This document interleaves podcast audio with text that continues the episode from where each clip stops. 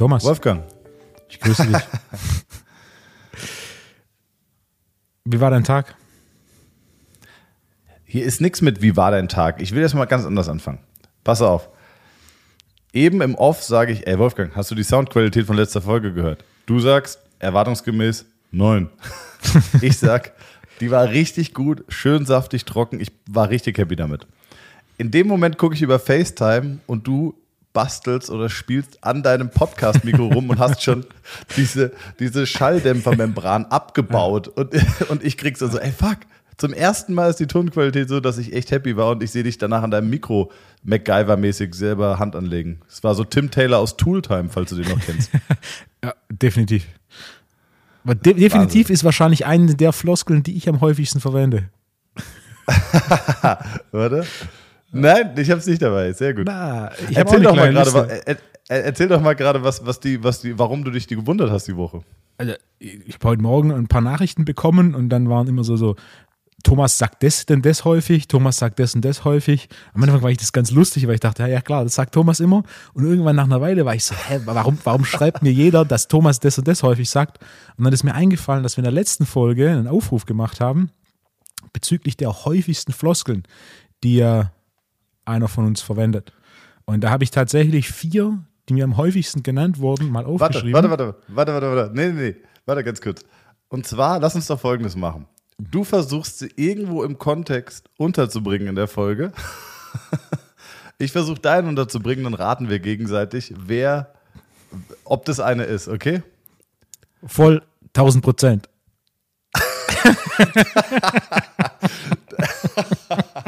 Aber das habe ich nicht gesagt, oder? Ja, das kam mehrfach. 1000 Prozent? Ja. Ey, das ja. ist die größte Scheiße, liebe Zuhörer. Ja. Da müsst ihr mal eure Ohren spitzen. Ein Scheiß, sage ich 1000 Prozent. Ja. Dann würde ich, würd ich direkt mal sagen: Shoutout. sage ich das also, auch so oft? Ja. Großartig.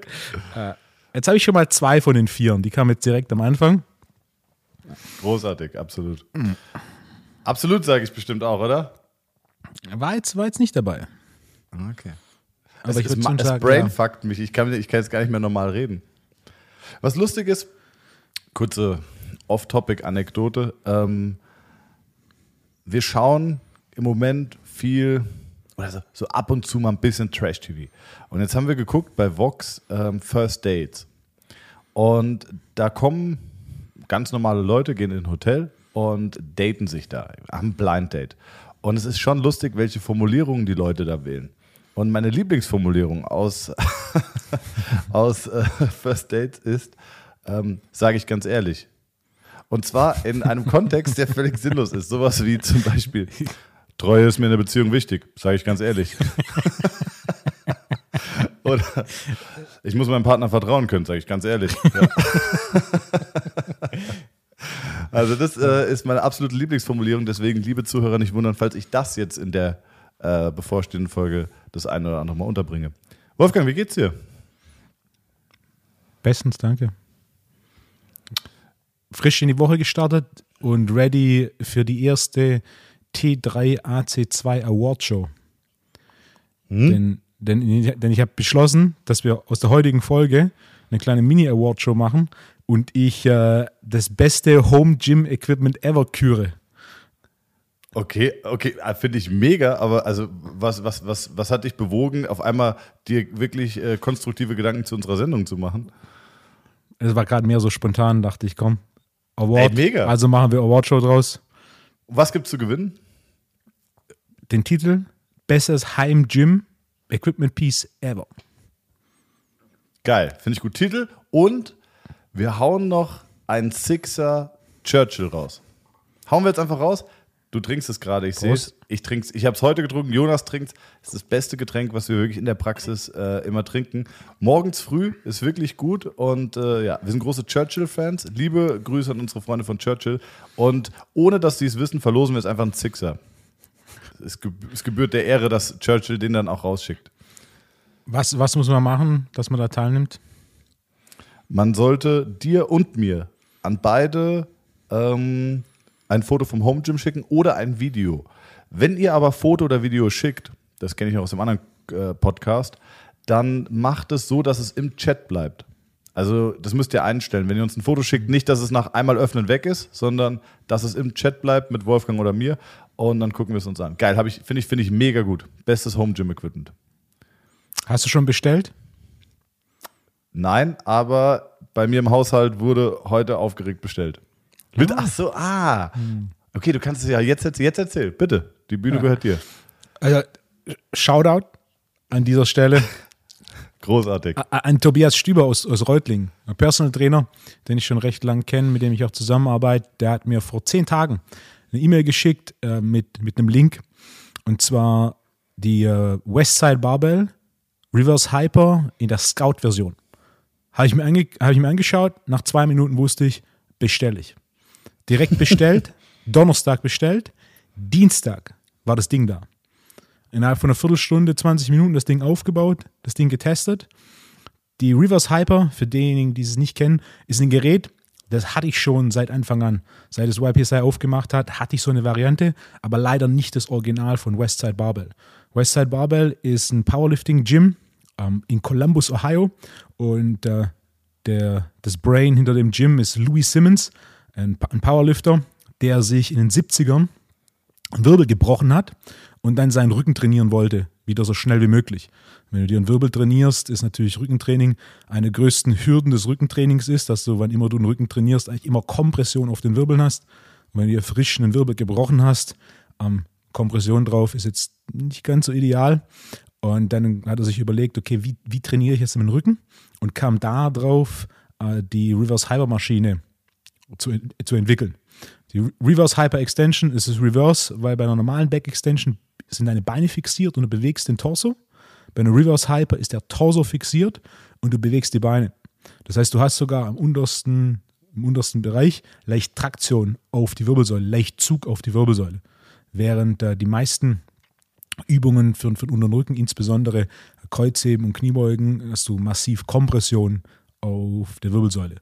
Was ein großer Vorteil ist, was Aufbau globaler Kraft angeht, was aber auch ein ziemlicher Nachteil ist, natürlich im Kontext deiner Verletzung. Ähm, mit, dem, mit dem gebrochenen Wirbel, Kompression ist nicht besonders gu gut. Ähm, jedoch die Kompression sorgt für größere Anpassungen im Nervensystem. Also ein einfaches Beispiel, mit sicher jeder schon mal Kreuzheben gemacht.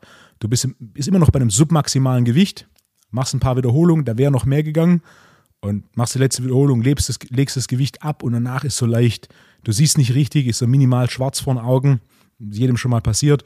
Im Endeffekt ein, Zeichen von Ermüdung des zentralen Nervensystems. Also das ist quasi neurale Ermüdung.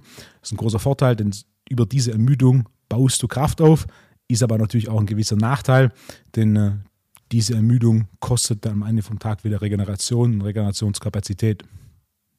Ähm, du hast vollkommen recht. Zweiter Punkt, warum einem schwindelig wird, und zwar erst mit Beendigung des Satzes, äh, vor allem auch häufig bei Kniebeugen, also vor allem bei globalen Übungen, Kreuzheben, Kniebeugen, ganz genau, ist, ähm, und zwar muss der, versucht der Körper in so einer Stresssituation ähm, Blutdruck zu regulieren, das heißt Blutflussgeschwindigkeit anzukurbeln. Das macht er durch eine Vasokonstriktion, also durch ein Engstellen der Gefäße, wodurch sich auf einmal die Blutgeschwindigkeit ähm, beschleunigt.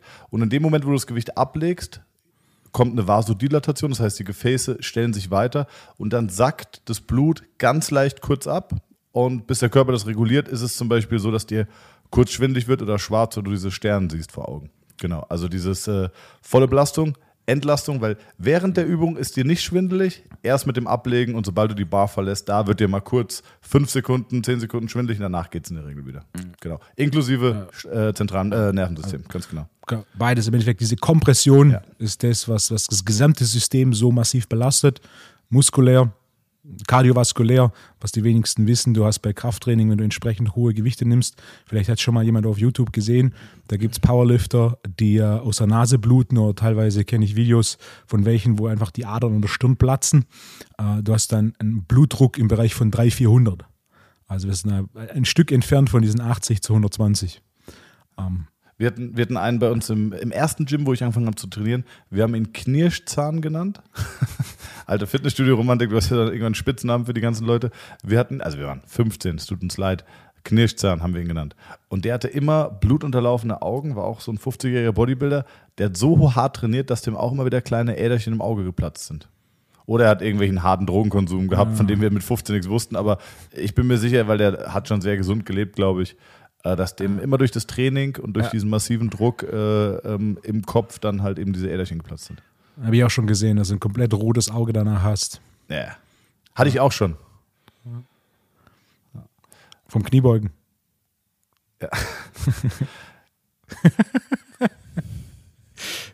Primär.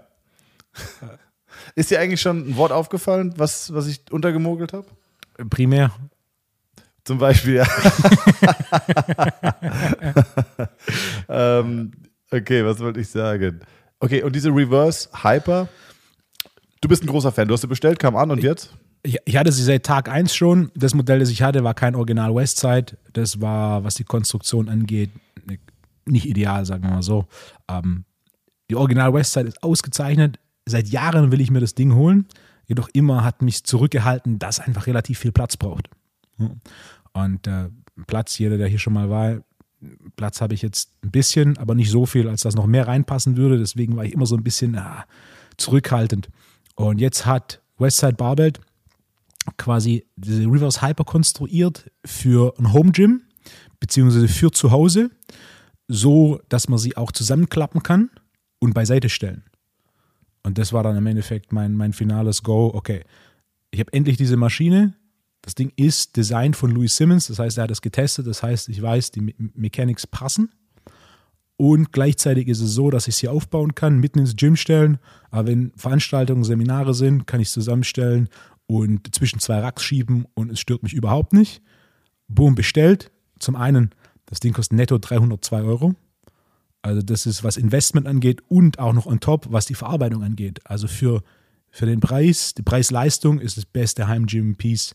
Normalerweise ein bisschen günstigeres Equipment, ist dann halt auch ein bisschen klapperig, muss man dann eben in Kauf nehmen. In diesem Fall Gegenteil ist der Fall. Es ist Und super ver- verarbeitet. Man kann jetzt eigentlich sagen, unbezahlte Werbung, aber den Hersteller kann man sagen. Rogue. Rogue. Also Genau. das ist unbezahlte Werbung. Ich habe keinerlei Verbindung zu Rogue. Äh, ich bin einfach nur wahnsinnig begeistert. Also grundsätzlich Reverse Hyper. Ich bin ein Riesenfan des Geräts und diese Scout-Variante der Reverse Hyper ist aus meiner Sicht, das Verrückte ist, dieses Gerät ist höchst populär seit 30 Jahren. Vor allem in den letzten 20 Jahren, wenn du in USA in ein College, in so ein Weightroom gehst, du hast ein bis sechs von diesen Maschinen. Fuck, okay. Ey, guck mal, pass auf.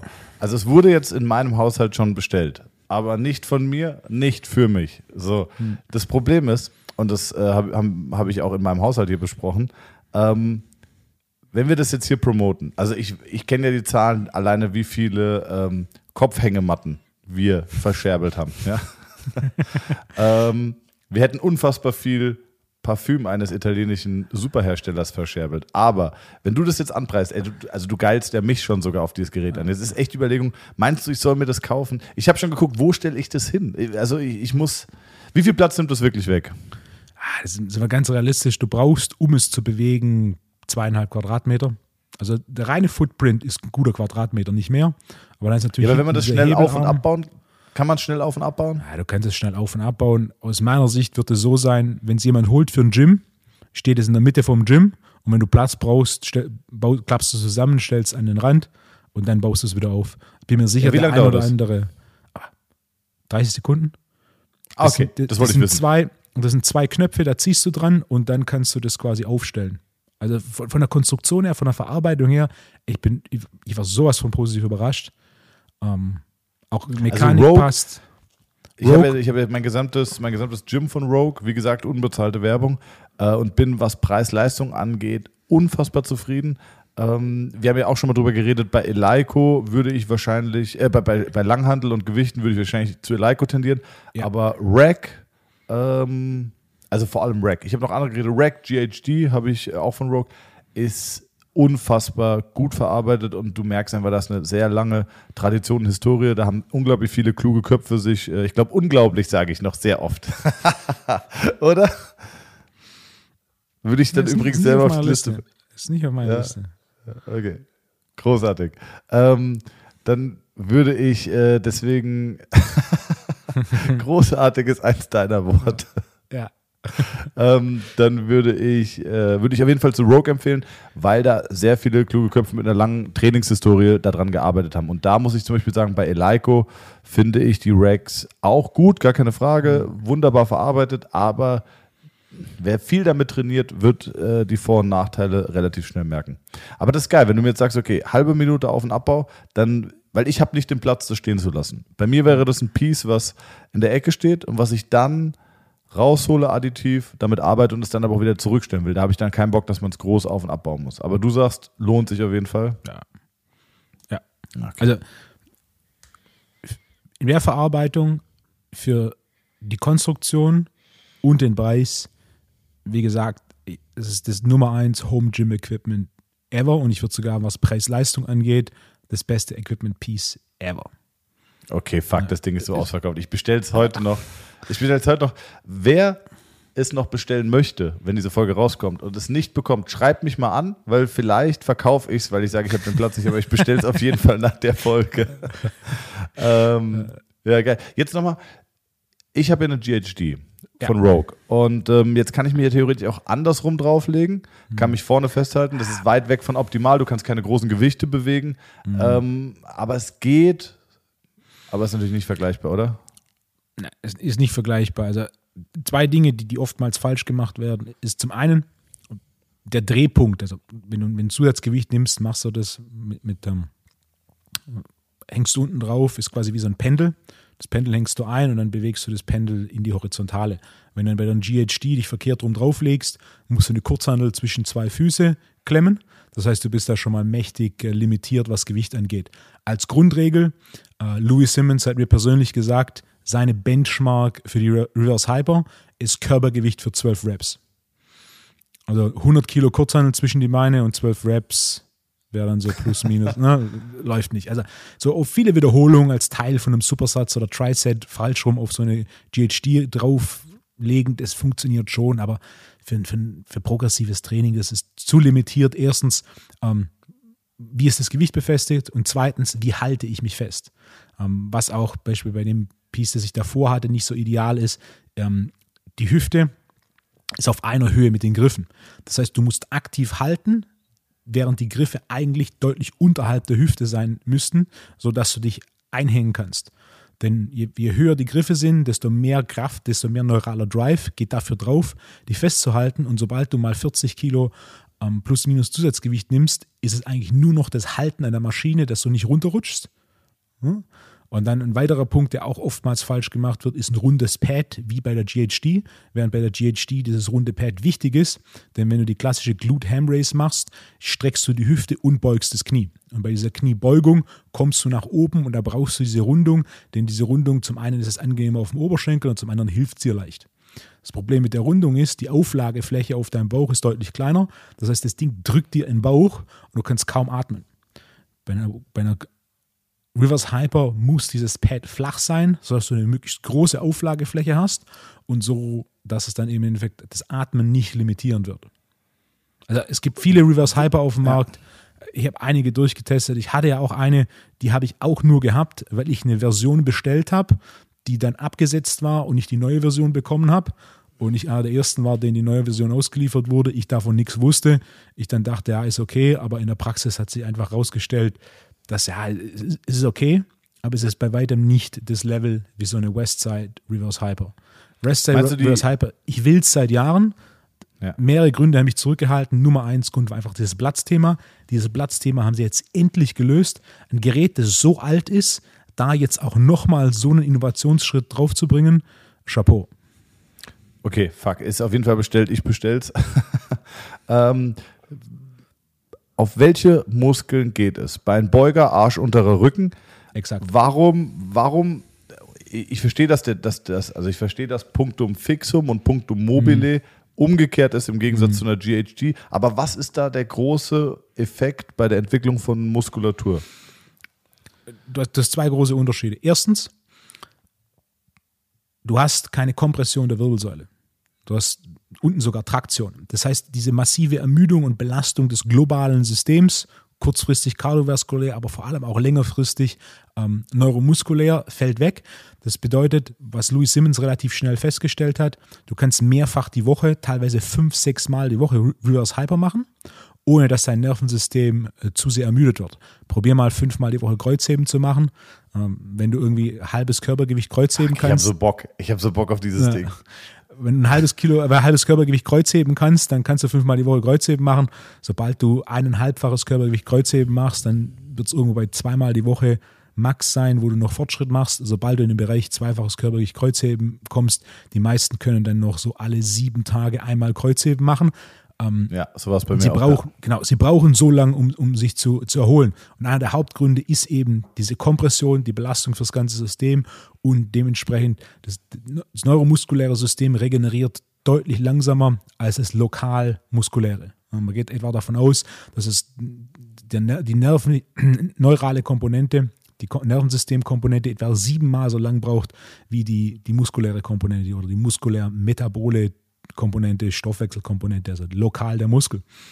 Ich habe diese Kompression nicht, dementsprechend bei weitem nicht so viel Belastung fürs Gesamtsystem, was auch gerade im Personal Training Kontext oder im Kontext von jemand oder mit jemand, der viel arbeitet, ein großer Vorteil ist. Denn je mehr du Belastung im Alltag hast, je, je, je größer da der Anspruch an dein Nervensystem, desto mehr neuraler Akku bleibt dir auch übrig für sowas wie Krafttraining. So vielleicht mit, mit Sicherheit dir selber schon mal aufgefallen, du machst um die Mittagszeit Kre- Kreuzheben. Hm. Wie läuft der restliche Tag bei der Arbeit? Gelaufen. ja, durchwachsen, weil halt im Endeffekt die, die, die neuromuskuläre Ermüdung ist so hoch, dass dein Nervensystem einfach sagt, okay, jetzt ist Sofa und, und Ruhe. Aber Dadurch, ich hatte sogar nicht- schon. Ja. Sorry, mach, erzähl du. Dadurch, dass du eben nicht diese Kompression hast, ist diese neuromuskuläre Komponente geringer, was dir natürlich erlaubt, deutlich höheres Volumen zu trainieren und Okay, trotzdem, dein, trotzdem deinen unteren Rücken zu belasten, ohne dass du eben die Komponente hast. Du willst natürlich, wenn du stark werden willst, brauchst du diese Komponente. Also Reverse Hyper wird kein Kniebeugen oder kein Kreuzheben ersetzen, was die Entwicklung von, von globaler Kraft angeht. Aber es ist eine ausgezeichnete Ergänzung. Ich glaube, man kann das vergleichen wie, wie den Lattzug, den ich jetzt habe, mit Klimmzügen. Ein Lattzug wird nie den Klimmzug ersetzen, aber wenn du zum Beispiel auf Wiederholungen gehst, ähm, dann ist der Lattzug schon e- also unersetzbar eigentlich. Ja. Ähm, Mit Ausnahme von wenigen Freaks, die dann 30 Klimmzüge im Stück können und tatsächlich ne, so, aber für die meisten Ja. ist. Ja. ich Was bin auch sehr ein gutes zufrieden mit Beispiel meinem Lattzug ist. mittlerweile. Ja. Ja? Ja, ich bin sehr zufrieden, wirklich. Ähm, ich müsste mich eigentlich mit dieser Firma hinsetzen und müsste äh, zwei, drei technische Details ausmerzen, die ich schon nach Tag 1 direkt gemerkt habe, könnte man viel besser machen. Ähm, vor allem der Range of Motion war gestört, weil das Seil nicht optimal angepasst war auf das Gerät. Das heißt, ich habe angefangen zu knoten, weil du mit einem Knoten ungefähr einen Zentimeter ähm, Seilverkürzung hattest, vielleicht 1,5 Zentimeter, ähm, mit zwei Knoten drei und drei Zentimeter macht ähm, vor allem für so lange Typen wie bei uns, wenn du in einer tiefen Sitzposition bist, am Ende wirklich den Unterschied, ob du einen Schulter-Lockout hast oder ob du früher abbremsen musst ähm, und noch einen kleinen Schulterwinkel hast, damit das Gewicht nicht aufsetzt. Und jetzt habe ich es perfekt eingestellt, es funktioniert wunderbar. Man muss dann, wenn man äh, Kunden hat, die klein sind, weil du den, den Sitzpolster nicht in der Höhe verstellen kannst, musst du mit zwei Karabinernhaken arbeiten. Oder wenn du zum Beispiel so ein äh, Trizeps-Cable, nee, nicht, also Trizeps nicht Seil, äh, Seil, Seil, wie sagt man, Trizeps-Curl mit Seil macht, Trizepsstrecken, ähm, sondern, Seil.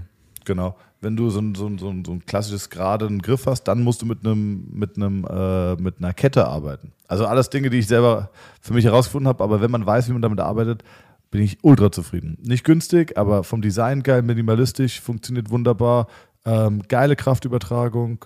Also ich bin echt zufrieden. Hersteller nenne ich nicht, ähm, aber ich bin sehr zufrieden. Hatte ich, Also- den, also- hatte ich dir den Hersteller gesagt? Ja. Ah, okay. Also was den Hersteller angeht, würde ich dann sagen, du, du willst mal keinen Namen nennen. Ja.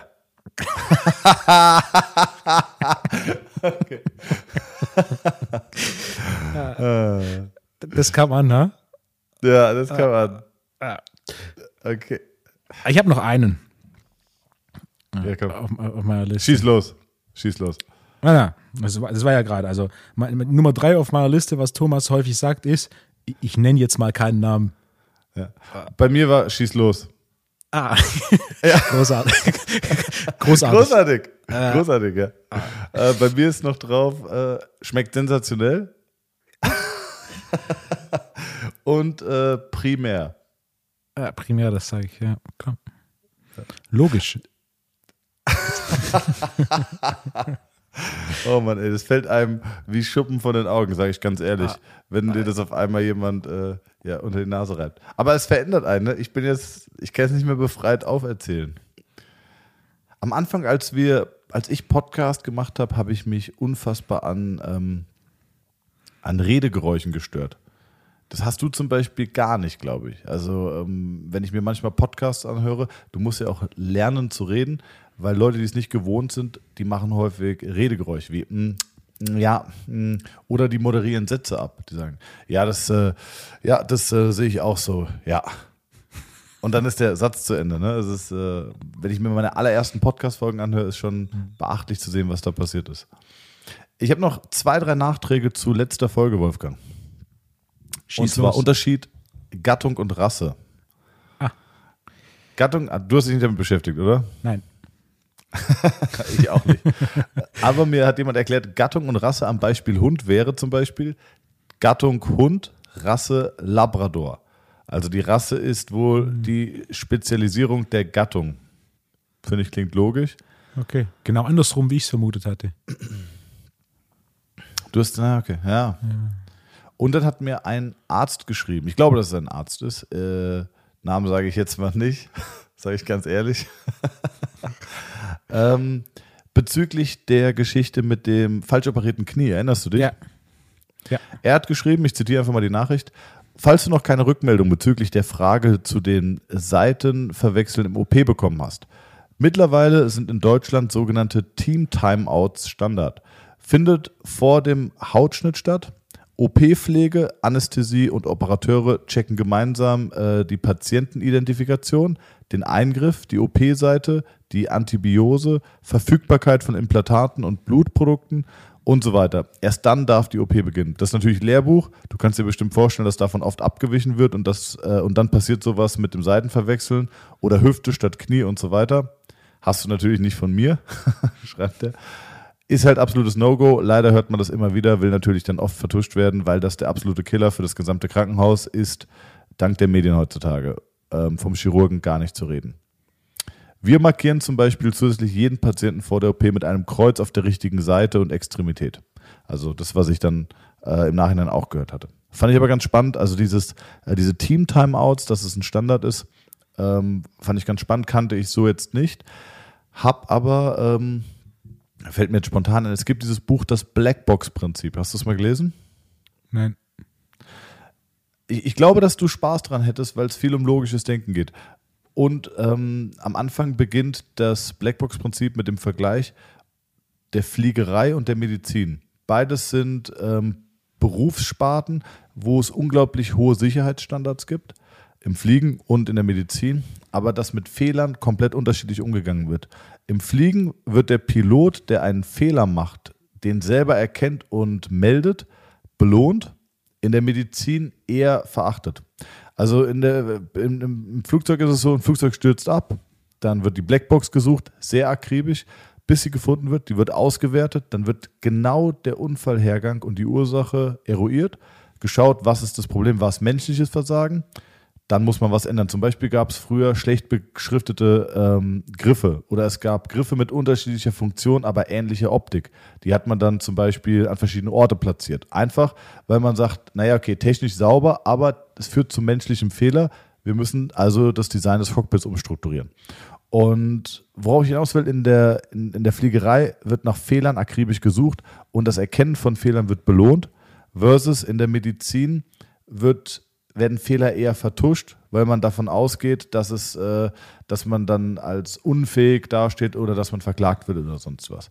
Und ähm, das ist total krass. Also dann heißt, naja, der Patient ist nicht durchgekommen, Schönheitsfehler, es gab Komplikationen, aber es wird, wenn ein Patient stirbt, kommt keine Kommission und versucht herauszufinden, woran das gelegen hat. Ja, versus in der Fliegerei. Weswegen es in der Fliegerei extrem wenige große Fehler gibt oder fahrlässige Fehler, in der Medizin bis heute immer noch. Ich glaube, dass es dass auch viel passiert ist, wie wir ja sehen an diesen äh, Team-Timeouts, was ich ja, was ich super finde.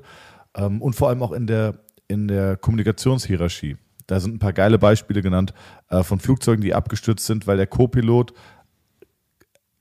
zwar darauf aufmerksam gemacht hat, dass Problem XY vorliegt, aber der Kapitän vor einigen Jahren halt immer noch äh, der unangefochtene Kapitän war. Ja, also das war der, der Chef an Bord und da durfte man, dessen Meinung war quasi äh, das, was passiert ist.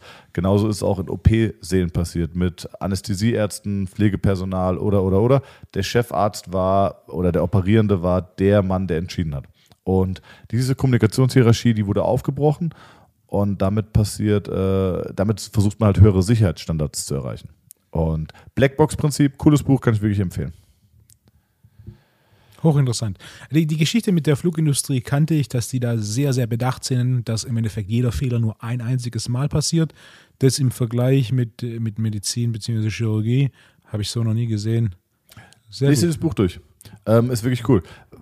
Ich meine, du siehst ja auch, in welcher Geschwindigkeit Fehler aufgegriffen und ähm, umgesetzt werden. World Trade Center, ne, äh, 11. September. Wie schnell wurden gewisse Dinge verboten? Ja, oder nach dem, ähm, was war denn, German Wings Absturz mit dem Suizid? Vier-Augen-Prinzip, keiner darf mehr allein im Cockpit bleiben, Cockpit ist verschlossen und so weiter. Also das, ähm, da gibt es ganz, ganz, ganz schnell andere Standards, die weltweit eingeführt werden, weil ein Fehler in einem Land passiert ist, gibt es weltweit andere Standards. Das ist schon beachtlich, mit welcher Geschwindigkeit da gearbeitet wird. Gutes, gutes Buch, Blackbox-Prinzip. Ähm, Wolfgang, eine Frage. Warum hast du eigentlich so kurze und abrasierte Haare, wenn man doch sieht, dass du eigentlich volle Haare haben könntest in diesem Kontext?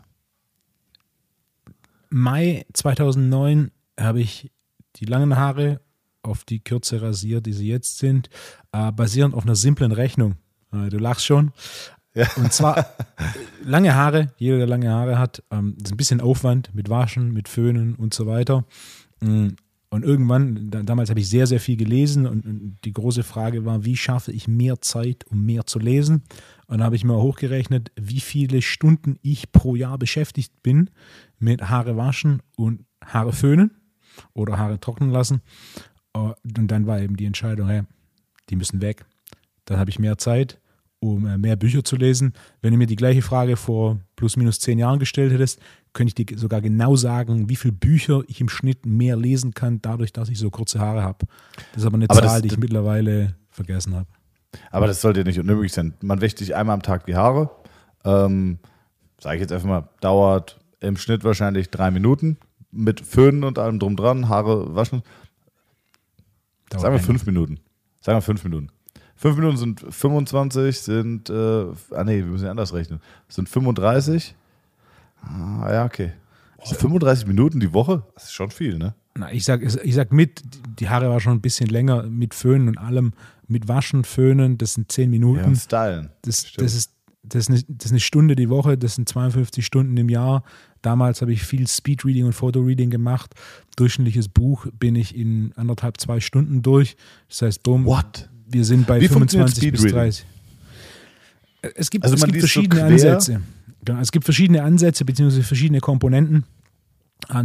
Wahrscheinlich die bekannteste Komponente ist die, dass du einen Text quer liest, dass du nicht Zeile für Zeile links nach rechts liest, sondern du liest quasi quer runter, gepaart mit dem zweiten Punkt, dass du nur alle paar Wörter liest. Du liest nicht jedes einzelne Wort, denn um den Kontext von einem Satz zu verstehen, ist es nicht notwendig, jedes einzelne Wort zu lesen. Ähm, Gibt es auch ein, ein, Buch, Speedreading, Autor ist Tony Buzan, das ist das Standardbuch, äh, was das was das Buch sehr schön macht, ist von Kapitel zu Kapitel geht es tiefer in die Technik und am Ende jedes Kapitels hast du einen Text, den musst du mit der Technik speedreaden und auf der nächsten Seite hast du Fragen zu diesem Text und Ziel ist quasi, dass du nachweist, dass du mit dieser Technik Informationen aufgenommen hast und die ersten paar Texte sind super einfach und von Kapitel zu Kapitel wird es quasi ähm, komplexer was Technik angeht, unkomplexer, was Text, Test, äh, Text angeht und damit auch der Test. Und so lernst du quasi direkt applied ähm, diese Speedreading-Technik. Aber würdest du sagen, dass du damit dann auch wirklich was äh, nachhaltig dir merken kannst? Oder ist es eine Technik, um zu, zu merken, okay, äh, ich, in vielen Büchern steht ja auch viel Schrott und dass du dann relativ schnell im Punkt kommst und sagst, okay, ich habe jetzt die fünf Seiten oder die, die drei Seiten entdeckt und die lese ich mir dann aber Wort für Wort durch oder bleibst du bei diesem Speedreading? Ein paar andere Dinge, die ich gemacht habe, ist, ist unter anderem ähm, einzelne Wörter mit einem Marker zu markieren. Und dann, wenn ich das komplette Kapitel gelesen habe, zurückzugehen und dieses Kapitel nochmal zu lesen, nur das, was du markiert hast, um so quasi eine Essenz zu generieren. Denn das Ding ist, was würdest du sagen, wenn du wie viele Punkte aus einem Buch mitnimmst, war das ein gutes Buch? Fünf. Sehr schön, das ist genau meine Zahl. Wenn, wenn dir ein Buch fünf Dinge vermittelt, dann war das ein sehr, sehr gutes Buch. Hm? Das Ding ist, es sind fünf Dinge auf plus minus 200 Seiten. Interessante Frage. Das ist was, was ich gelernt habe, als ich mein erstes eigenes Buch gemacht habe. Was bestimmt den Preis eines Buches? Nicht der Inhalt, nicht der Wert des Inhalts, sondern Format und Seiten. Das heißt, der Preis eines Buches berechnet sich durch, welches Format hat es und wie viele Seiten hat es. Je größer das Format, je mehr die Seiten, desto höher der Preis, beziehungsweise desto höher der Preis, für den man es verkaufen kann. Ähm, was natürlich dafür sorgt, dass die Autoren sehr interessiert daran sind, äh, möglichst große oder dicke Bücher zu schreiben, denn da kann man einen höheren Preis verlangen, was gleichzeitig aber dafür sorgt, dass natürlich das Ganze massiv verwässert wird und da immer relativ viel drinsteht, ähm, das man sich eigentlich sparen kann. Oftmals, gerade bei so Businessbüchern zum Beispiel, das Businessbuch macht einen bestimmten Punkt und erklärt dann anhand von zehn Kapiteln und zehn Beispielen exakt den gleichen Oh. Punkt. Und da bin ich auch Stimmt. an dem Punkt, Warte. wenn ja. ich verstanden habe, um was es geht, dann brauche ich die anderen neun Beispiele nicht lesen. Und das ist so, also quasi die Essenz zu generieren über, über Markieren und dann nur diese Markierung zu lesen. Auch oftmals habe ich dann ein Buch, das ich ein paar Monate nicht in der Hand hatte, aber das Buch wieder aus dem Regal geholt und mir nur die Markierung gel- durchgelesen, um mir nochmal ins Gedächtnis zu rufen, um, um was es genau in diesem Buch geht. Äh, gepaart mit einem weiteren Ansatz, einer sogenannten Layer-Technik, äh, der, von dem ich ein ganz großer Fan war, ist, du schichtest quasi das Buch in einzelne Layer, in einzelne Schichten. Du liest zuerst vorne und hinten, denn das ist die zusammengefasste Variante des Inhalts des Buchs. Dann liest du die Inhaltsverzeichnis, das ist eine, eine tiefere äh, Aufspaltung der einzelnen Punkte. Dann liest du von jedem Kapitel den ersten Absatz und den letzten Absatz. Denn Sachbücher sind grundsätzlich so geschrieben, Ah, dass der ja, erste, erste vorstellen. Absatz ist eine Einführung und der letzte Absatz ist eine Zusammenfassung. Ja. Und so arbeitest du quasi runter und dann speedreadest du die kompletten Kapitel, markierst ähm, deine Essenz quasi. Nachdem du ein Kapitel gelesen hast, gehst du zurück, liest nur die Essenz, machst du Kapitel für Kapitel und wenn du komplett durch bist, liest du quasi das ganze Buch nochmal, aber immer nur das, was markiert ist. Und so kannst du quasi ein Buch in seine Schichten aufteilen und das Wichtigste für dich rausziehen. Und so hast du die meisten, die meisten Sachbücher mit so einer durchschnittlichen Länge von 200, 250 Seiten in anderthalb, zwei Stunden komplett durch und hast da auch tatsächlich was rausgezogen. Zu deinem Punkt, äh, dass Sachbücher häufig nur einen einzigen Punkt klar machen, kann ich euch das Buch Rolf Dobelli, Die Kunst des digitalen Lebens empfehlen. Es hat, warte, weiß ich nicht, warte, ich guck. Es hat 244 Seiten und es geht grundlegend darum, es lohnt sich nicht Nachrichten zu lesen. Äh, es löst Stress aus und ähm, Nachrichten sind häufig emotionalisiert und nicht rationalisiert. Damit, meine Freunde, braucht ihr Rolf Dobelli, die Kunst des digitalen Lesens, nicht mehr lesen. ich habe das Buch mit in den Urlaub genommen, habe angefangen zu lesen. Mir war nach 10 Seiten klar, worauf er hinaus will. Nach 30 Seiten war mir klar, war mir immer noch klar, worauf er hinaus will. Nach 90 Seiten habe ich mich geärgert, dass das das einzige Buch war, was ich dabei hatte. Ich war aber auch, es war auch ein, es war auch ein Mykonos-Urlaub mit Freunden, wo du primär nicht zum Lesen hinfliegst. Und ich dachte, naja, komm, 200 Seiten, ähm, das liest du irgendwie auf einer Arschbacke zwischen Auskatern und Weiterfeiern. Und ähm, ja, braucht man nicht lesen. So ein schlechtes Buch. Äh, aber einen guten Punkt hat er zum. Naja, ist egal. Das Buch ist nicht mehr wert, dass ich den guten Punkt bringe. aber was ich zum was Beispiel man, mache. ich, muss die Fa ich muss die Fahne hochhalten für Rolf Dobelli, denn ich bin großer Fan. ja, Was er ist, er ist höchst effizient.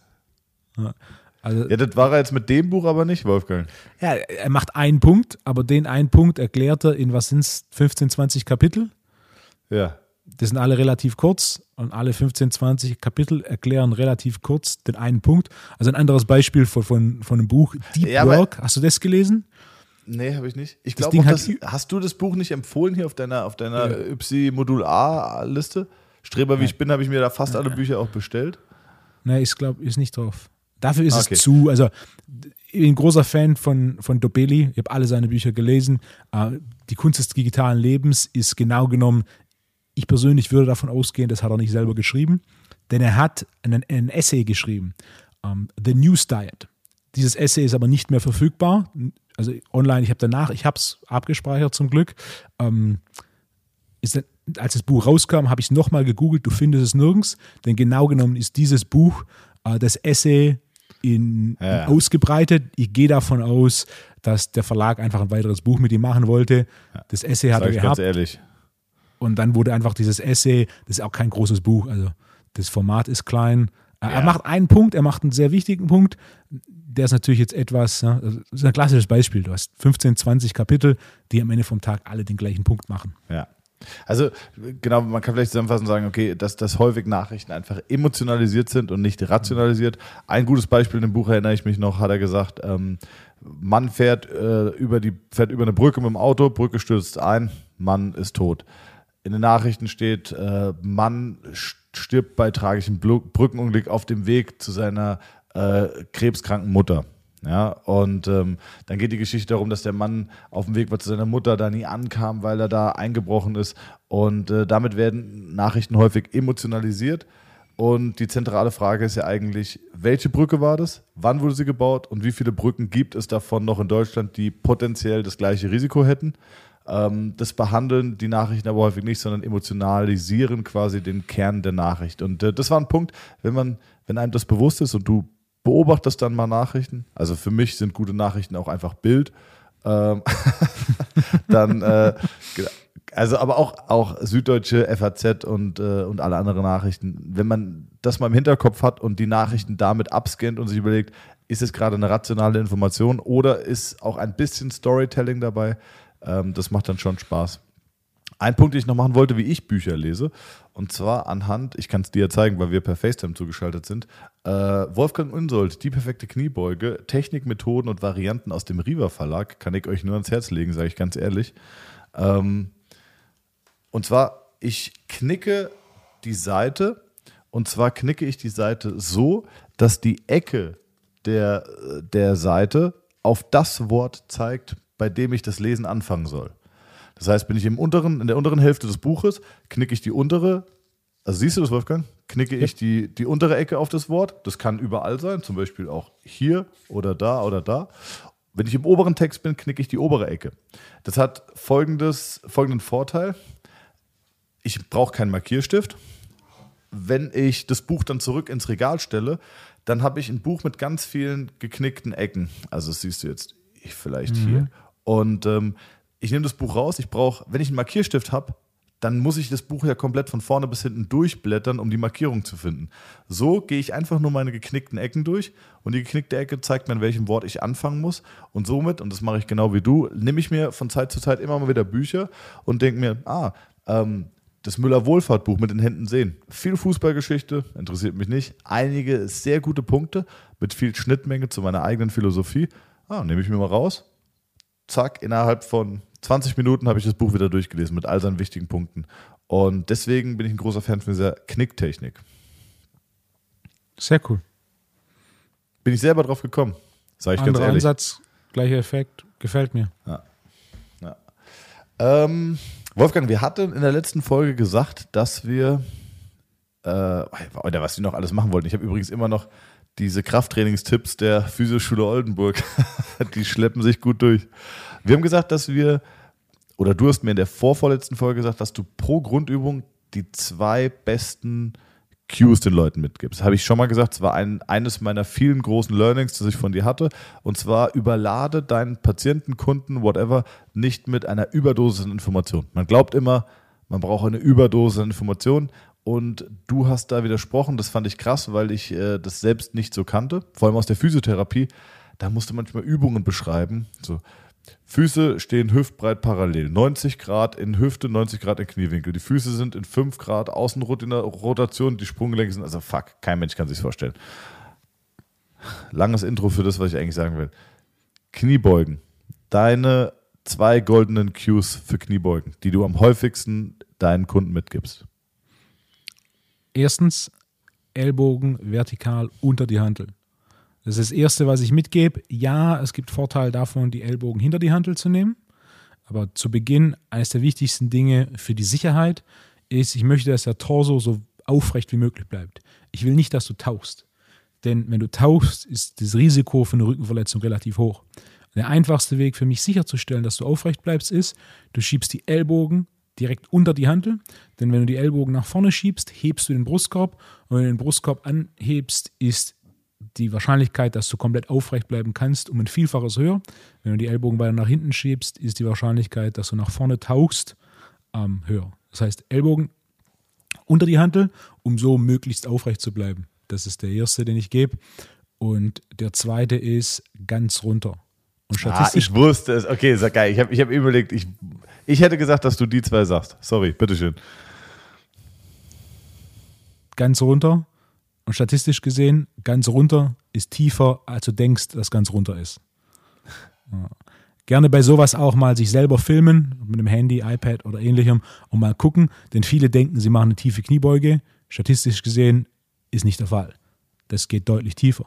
Und auch da wieder, äh, mittlerweile habe ich da ein bisschen einen Vorteil. Viele, die zu mir kommen, haben schon eine Idee davon, was ich als eine gute Kniebeuge ansehe.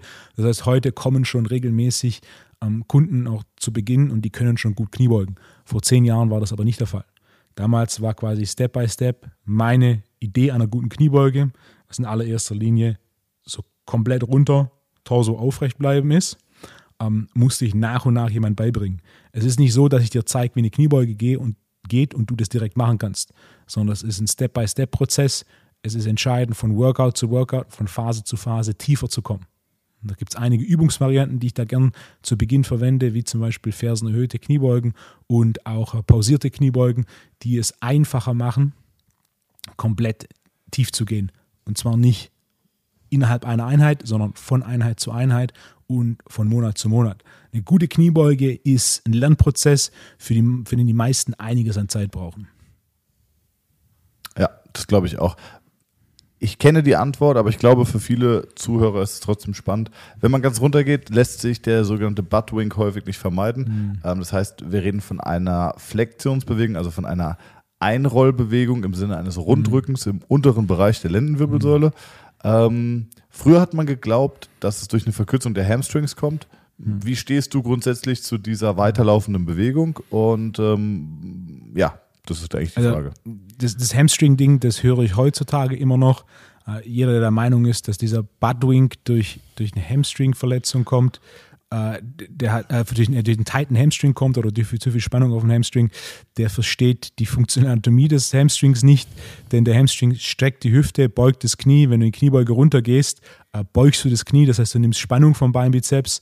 Das heißt, zu viel Spannung auf dem Beinbizeps sorgt nicht für das Einklappen der Hüfte, macht keinen Sinn. Äh, genau genommen ist dieser Buttwink vollkommen normal. Eine tiefe Kniebeuge ohne Buttwink mit Gewicht auf dem Rücken habe ich noch nie gesehen. Wir müssen als allererstes definieren, außer, was ist. Außer wenn du die Ferse erhöhst. Okay. Tiefe Kniebeuge mit flachen Fersen, gut, sehr guter Punkt. Sehr, äh, technische Feinheit. Oder? Freut mich. Freut mich. Ja, ja. Wenn du die Ferse erhöhst, vor allem wenn du einen Quad Squat machst, wo die Fersen 15 genau. cm erhöht sind, dann kannst du es ohne Buttwink machen. Äh, Ferse flache Kniebeuge, ähm, ohne Buttwink kann ich mich hier yeah, habe ich, hab ich auch noch nie gesehen. Mit Gewicht auf dem Rücken. Hier zwei wichtige Dinge. Erstens, wir müssen den Buttwink klar definieren. Wink ist Zwinkern. Und ein Zwinkern ist ein kurzes Augenaufschlagen. Äh, es ist nicht Augen zumachen, drei Sekunden warten, Augen wieder aufmachen. Das ist kein Zwinkern.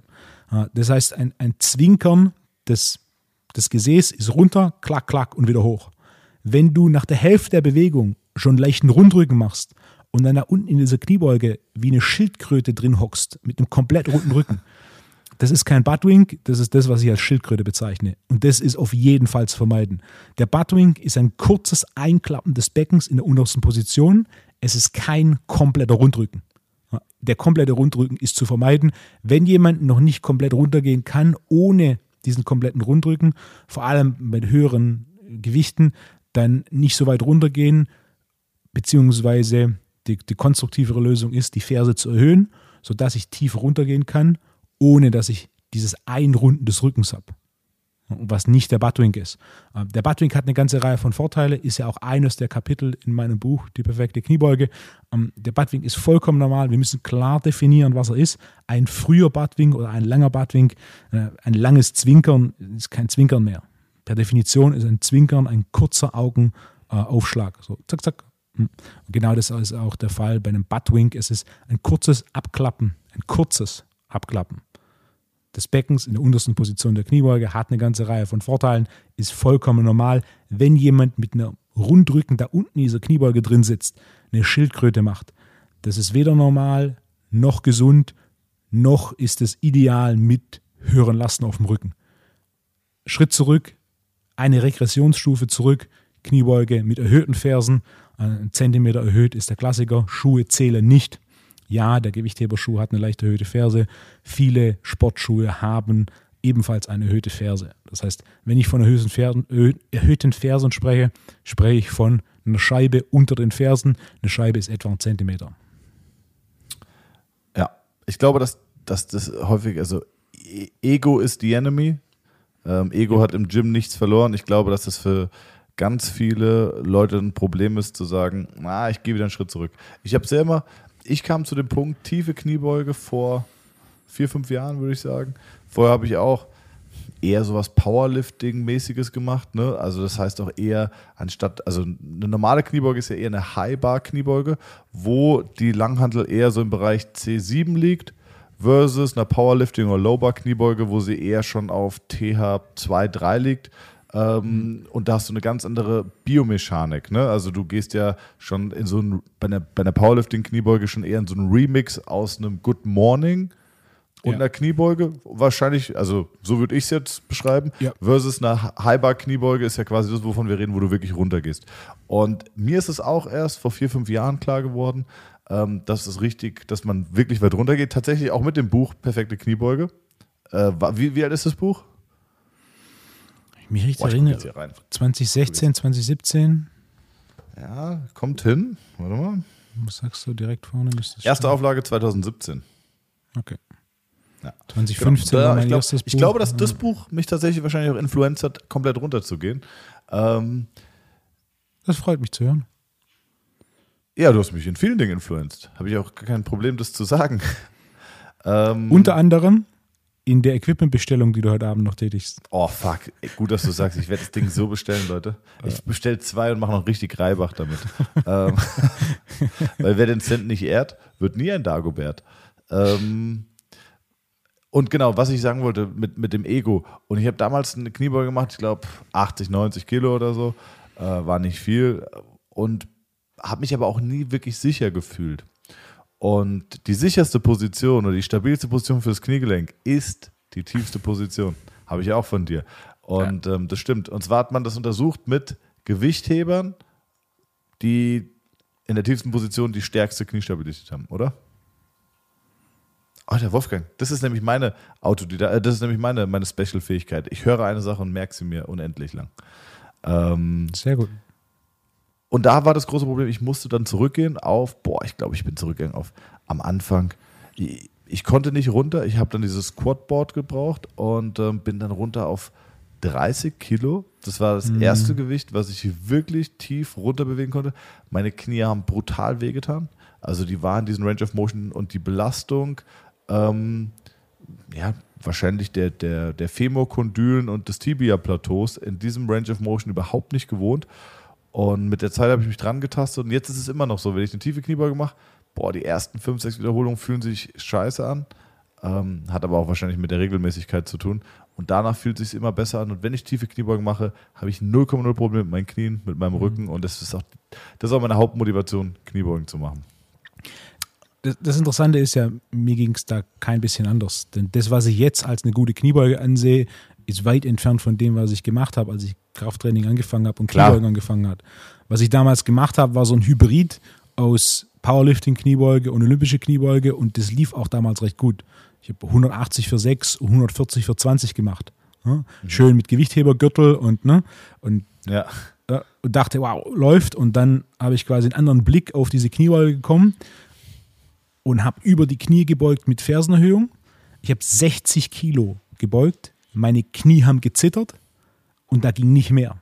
Ohne dass ich nicht nach vorne leicht getaucht habe und die Hüfte habe kommen lassen.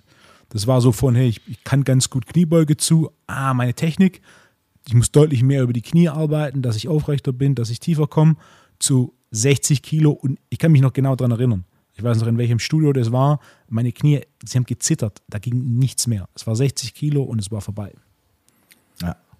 Und das ist halt das Ding. Da haben auch wahrscheinlich viele Leute keinen Bock, weil sie sagen, so, ey, ich mache 100 Kilo, 120 Kilo, ich komme gut runter, alles gut. Naja, aber es ist auch für die Gelenkmechanik und so weiter ist es schon gut, mal ganz runter zu gehen. Ja, auch, auch wenn wir uns überlegen, ähm, dass Gelenkstrukturen wie Knorpel durch Belastung, Entlastung leben. Das heißt, äh, der Knorpel sollte auch ganzheitlich in, im gesamten Range of Motion belastet werden und eben auch entlastet werden. Ähm, was ist der häufigste Fehler in der Kniebeuge? Dass man nicht tief runtergeht? Ja, nicht, nicht tief runtergehen ist die Eins. Und welchen Vorteil, du hast eben noch am Anfang gesagt, welchen Vorteil äh, hat der Ellenbogen hinter der Stange? Das ist mir auch nicht bewusst. Du, du rekrutierst mehr hintere Kette, das heißt, du kannst mehr Gewicht verwenden. Also du hast mehr Vorlage. Also die, Vorlage. die Vorlage hat natürlich schon seine Vorteile. Mit der Vorlage kannst du einfach mehr Gewicht bewegen. Punkt. Du hast aber mit dieser Vorlage, also wenn du quasi leicht tauchst, deutlich mehr Belastung auf Hüfte und auf unteren Rücken. Und zwar um ein Vielfaches mehr Belastung. Also da gibt es auch eine Studie der Universität von Tennessee, die auch in meinem perfekte Kniebeugebuch gereferenced ist. Was man da geschaut hat, man hat, man hat verglichen Kräfte auf Hüftgelenk versus Kräfte auf Kniegelenk. Die beiden Kniebeugen-Varianten, die man verglichen hat, war einmal Knie vor die Zehen und das andere Mal hat man quasi bei der Kniebeuge so ein Brett an die Zehen gepackt, sodass das Knie einfach nur bis direkt über ähm, die Zehen gehen konnte. Also es war nicht mal Knie über Knöchel, was klassisch ist in der Powerlifting-Kniebeuge, sondern es war einmal quasi Knie äh, vor die Zehen geschoben und einmal Knie direkt über den Zehen. Der Klassiker, den man auch immer noch häufig hört, der auch interessanterweise richtig ist, je weiter ich das Knie vor die Zehen schiebe, desto höher der Anpressdruck im Gelenk. Desto höher der Torque im Kniegelenk, desto höher der Zug auf Quadrizepssehne und Rectus, äh, Quadrizepssehne und Rectus femoris. Was, was richtig ist. Wir haben etwa einen 30-prozentigen Anstieg an Torque im Kniegelenk, wenn das Knie ähm, nicht über, sondern vor den Zehen ist. Es ist jedoch so, dass der Anstieg an Torque im Gelenk, im Hüftgelenk, etwa um das tausendfache höher ist. Das heißt, je weniger ich die Knie nach vorne bekomme, desto weiter muss meine Hüfte nach hinten. Je ja, weiter meine Hüfte nach hinten muss, desto mehr Vorlage habe ich.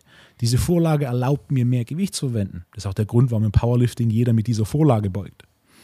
Ähm, diese Vorlage sorgt aber gleichzeitig für einen deutlich größeren Torque auf Hüftgelenk, was natürlich auch einhergeht mit deutlich höherer Belastung des unteren Rückens. Was meinst du mit Torque? Also ich kann es mir vorstellen, was wäre die Übersetzung? Torque, also quasi die Kräfte, die im Belastung. Gelenk wirken. Ah, okay. Genau. Ja, okay. Alles klar. Gut, haben wir das auch. Ja. Ähm, Vielleicht noch abschließend ja. zu der Reverse Hyper.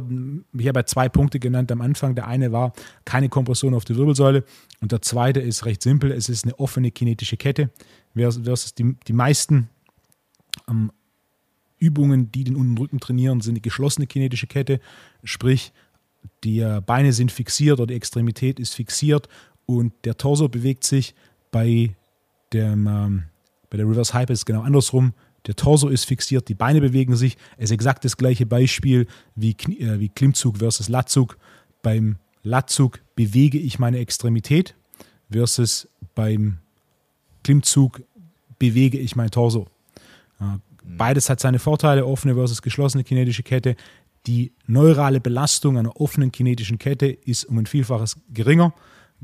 Was bedeutet, ein weiterer Grund, warum ich bei der Reverse Hyper einfach deutlich mehr Volumen bewältigen kann und auch meinen Unterrücken in einem metaboleren Bereich trainieren, was nicht funktioniert, wenn ich das mit einer geschlossenen kinetischen Kette mache. Denn einfach die Bela Gesamtbelastung ist deutlich höher. Macht diese Reverse Hyper einen geilen Arsch, werden wahrscheinlich viele Zuhörerinnen fragen. Die Antwort ist ja. Das ist das, was du hören wolltest. Nee, ich, also.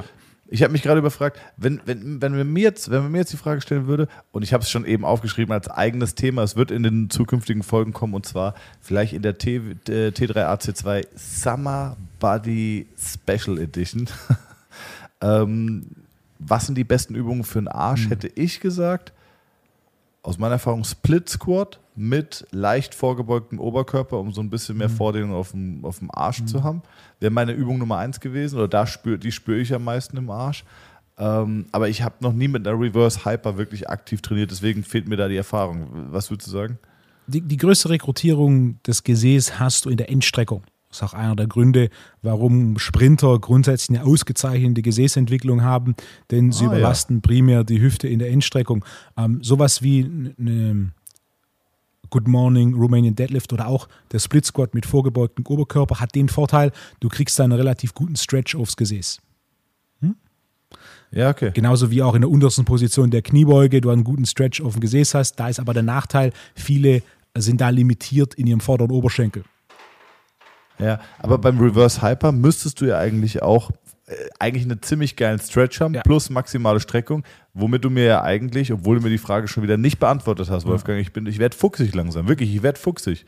Ähm, müsste, müsste denn eigentlich die geilste Übung von Arsch sein, oder nicht? Vielleicht erzähle ich dir das nachher einfach Warum auf, kannst du mir nicht einfach nur Ja oder Nein sagen? Ist das jetzt die geilste Übung oder Nitte? Vielleicht erzähle ich dir das nachher einfach auf, Mike. Ah, okay. Danke. Sorry, weil ich schon wieder nicht zuhöre. Ah, okay, off Mike. Okay, du bist der schlechteste. du bist der schlechteste Typ, Wolfgang Unsold. Ah. Wolfo. Das, das, war mein Punkt Nummer vier, den ich noch hatte. Den musste ich jetzt noch gegen Ende hier noch einbauen. Ne? Ja, ist wunderbar. Ja. Okay, ich, aber erkenne ich mich auch selbst äh, sofort, sage ich ganz ehrlich. Sehr gut. Ah, herrlich. Ey, Na, es ist eine ausgezeichnete Übung für, für die hintere Kette und du, gerade wenn du, wenn du Varianten einbaust, wo du oben eine Pause machst oder das Ziel hast, oben eine Pause zu machen in der horizontalen, ist die Gesäßrekrutierung äh, sehr hoch.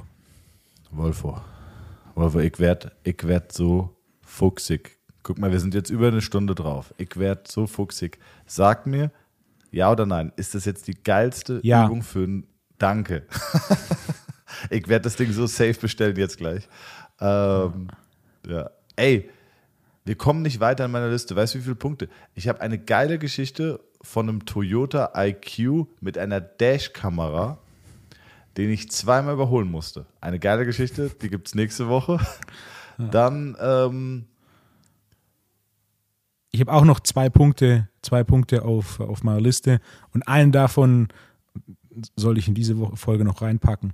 Okay, komm. Und zwar, ich war schon am, am, am Abmoderieren du hast noch nicht mein Modul 4 besucht. Bei diesem Modul 4 erzähle ich immer eine Geschichte. Und die erzähle ich bei jedem Modul 4, weil das eine Geschichte ist, die bei mir so hängen geblieben ist. Und lustigerweise, viele, die das Modul 4 besucht haben, werden jetzt lachen, denn sie erinnern sich auch noch an die Geschichte. Ich hatte mal einen was, Kunden. Was ist Modul 4? 4? Modul 4 ist äh, Ernährung, Hormone, Hautfaltenmessung. Und da erkläre ich, ähm, warum ich bei gewissen Dingen Mengen vorgebe, warum nicht zum Beispiel gebe ich Mengen bei Fett vor, habe ich ein Weilchen nicht, bis ich einen Fall hatte. Es war eine ganze Reihe von Fällen, aber es war ein Fall, der dann für mich so, okay, ich muss anfangen, Fettmengen vorzugeben, denn der eine oder andere übertreibt es. Der Kunde, der es übertrieben hat, sein Favorite Mittagessen war Pfund Hackfleisch, eine Dose Tomaten, alles in die Pfanne, zusammen mit drei Blöcken Feta. Ist nicht dein Ernst. Halbes Kilo Hack, Dose Tomaten, drei mal 200 Gramm Feta. Boah. Best, Ey, beste du Geschichte. Hast ja mehr Feta, du hast ja mehr Feta als Hack. Weißt du, wie salzig das sein muss? Ich habe es nie probiert, aber er war, also, so Fett ist ja okay, weißt du, so. Also, Fett ist ja gut. Nur die Kohlenhydrate sind schlecht. Ja? Und das war für mich das Schlüsselerlebnis, wo ich gesagt habe, okay, ich muss anfangen, Fett zu limitieren. Benny heißt er. Bester Mann. Benny, Benny, ist wieder bei mir. Er, er kommt, kommt zu, für, für Trainingspläne Hautfaltenmessung. Beim letzten Termin erzählte mir eine Geschichte. Ich bin weggebrochen. Wenn Benny keine Zeit hat und was snacken will, nimmt er eine Pfanne und macht eine komplette Tüte Käse in diese Pfanne Dann macht er die Pfanne heiß und nimmt einen Holzlöffel. Und dann rührt er so lange, bis der Käse quasi schmilzt und der komplette Käse an diesem Holzlöffel klebt. Ist nicht dein Ernst. Und dann setzt er sich mit diesem, mit diesem Holzlöffel vor, vor den Computer, arbeitet weiter und snackt seinen Käse von diesem Holzlöffel runter. Ist nicht dein Ernst. In dem Kontext kann ich auch nur empfehlen, Nutella-Glas mit Salzstangen. Salzstangen ins Nutella-Glas und dann hast du wie so Schokosticks. Auch geil. Okay, aber das ist für eine krasse Geschichte. Ein Benny hat auch so einen, äh, so einen Proteinkäse entdeckt. Machen wir nochmal ein bisschen Werbung, unbezahlt. Eat Lean ist nur Protein, kein Fett, laktosefrei. Äh, hat er mir eine Packung mitgebracht. Ich war positiv überrascht. Oder ein Freund von ihm hat eine Packung mitgebracht. Shoutout an Philipp. Ähm, und äh, nur Protein. Ich war positiv überrascht. Ist nicht ganz so, so cremig, hat nicht so einen schönen Schmelz wie, eine, wie ein regulärer Käse, aber 38 Gramm Käse auf irgendwie 100 Gramm. Das heißt, so eine 200 Gramm Packung hat einfach mal 80 Gramm Protein knapp. Ähm, und das ist das, was er da in der Pfanne auf seinen Kochlöffel macht. Äh, das ist wahrscheinlich der legendärste Snack, von dem ich je gehört habe. Fuck, absolut, 100 Prozent. Mega nasty, aber ja. Aber überleg mal, wenn du es, also im ersten Moment ist natürlich so, wow. Und dann denkst du drüber nach, das ist geschmolzener Käse an einem Stick. Das könntest, könntest du, Cheese on a Stick, das könntest du auf irgendeinem Jahrmarkt verkaufen in den USA. Du hast doch Kontakte zu Riva. Vielleicht kannst du ja irgendwie Snacks mit Benny. Ähm, vielleicht kann er ein Buch machen. Ich habe gesagt, er muss Instagram machen und er muss einen Instagram-Kanal machen, nur mit Kochtipps, mit Rezepten, die aus Käse bestehen. Auch geil. Name des Instagram-Kanals, der mit dem Käse tanzt. Ne, finde ich nicht gut. Als, als Anlehnung an der mit dem Wolf tanzt. Dafür bist du zu jung. Wolfgang, danke. Danke, da, Okay. also, de, dass du mit dem Transfer nicht zugetraut Ja, hast. ich da- Ich habe überlegt, ja. Also für den Fall, jeder, der, der Tipps haben möchte, wie man Unmengen an Käse in Mahlzeiten verarbeitet, äh, Instagram, der mit dem Käse tanzt. Sehr ich bin unterhaltsam. Gibt es die. Seite schon? Ja, die Seite gibt's schon. Er hat mir geschrieben vor ein paar Tagen von der Seite. Post war noch keiner online. Aber ich hoffe, Mal er hat mir noch ein paar wie- andere. Wie, mal gespannt, wie wir jetzt diese Seite influenzen. Er hat mir ein paar Ideen noch gesagt, was er sonst noch mit Käse macht. Mein, mein Favorite war Cheese on a Stick. Ja. Aber ke- keine schlechte Idee. Ich bin gespannt. Ich werde ihm von meinem Privataccount folgen. Ähm, oh Gott, jetzt habe ich gesagt, dass ich einen Privataccount habe. Oh, was ein Vor allem, wenn die Seite hat so wenig Follower, jeder wird checken, wer der Seite followt und irgendwas, Ah. das irgendwie TA ist. Ähm, ja. Thomas unterstrich privat 1. Training und Therapie unofficial. ähm, ey, Wolfgang, wir, wir, wir verschnacken uns. Das ist wirklich Wahnsinn. Ich fasse noch mal ganz kurz zusammen. Ähm, also, nächste Woche die zwei Cues für Kreuzheben von Wolfgang, seine zwei absoluten Lieblings-Cues. Die Geschichte mit dem Toyota IQ und der Dash-Kamera auf meinem Heimweg. Ähm, fünf Fragen habe ich immer noch vorbereitet. Da sind geile Fragen dabei. Ähm, ah, ich, ich tease mal keine an. Dann Krafttraining in der Physioschule Oldenburg steht noch auf der Liste. Dann haben wir das Thema Zähneknirschen. Training und Regeneration, Work-Life-Balance und vor allem Übertraining würde ich gerne noch machen. Dann, ähm, dann noch Digitalisierung der Therapie und Digitalisierung im Training. Also es gibt viele Themen, die wir noch zu besprechen haben. Ich freue mich. Wir halten fest, Wolfgang, das fand ich geil, deine Initiative, kürt oder wir küren Deutschlands bestes Home Gym. Schickt uns Fotos oder Videos in unsere DMs und wir küren das beste Home Gym. Ihr kriegt den Titel, ihr dürft euch selber ein Plakat machen mit T, T3AC2, gekürtes, geilstes Home Gym.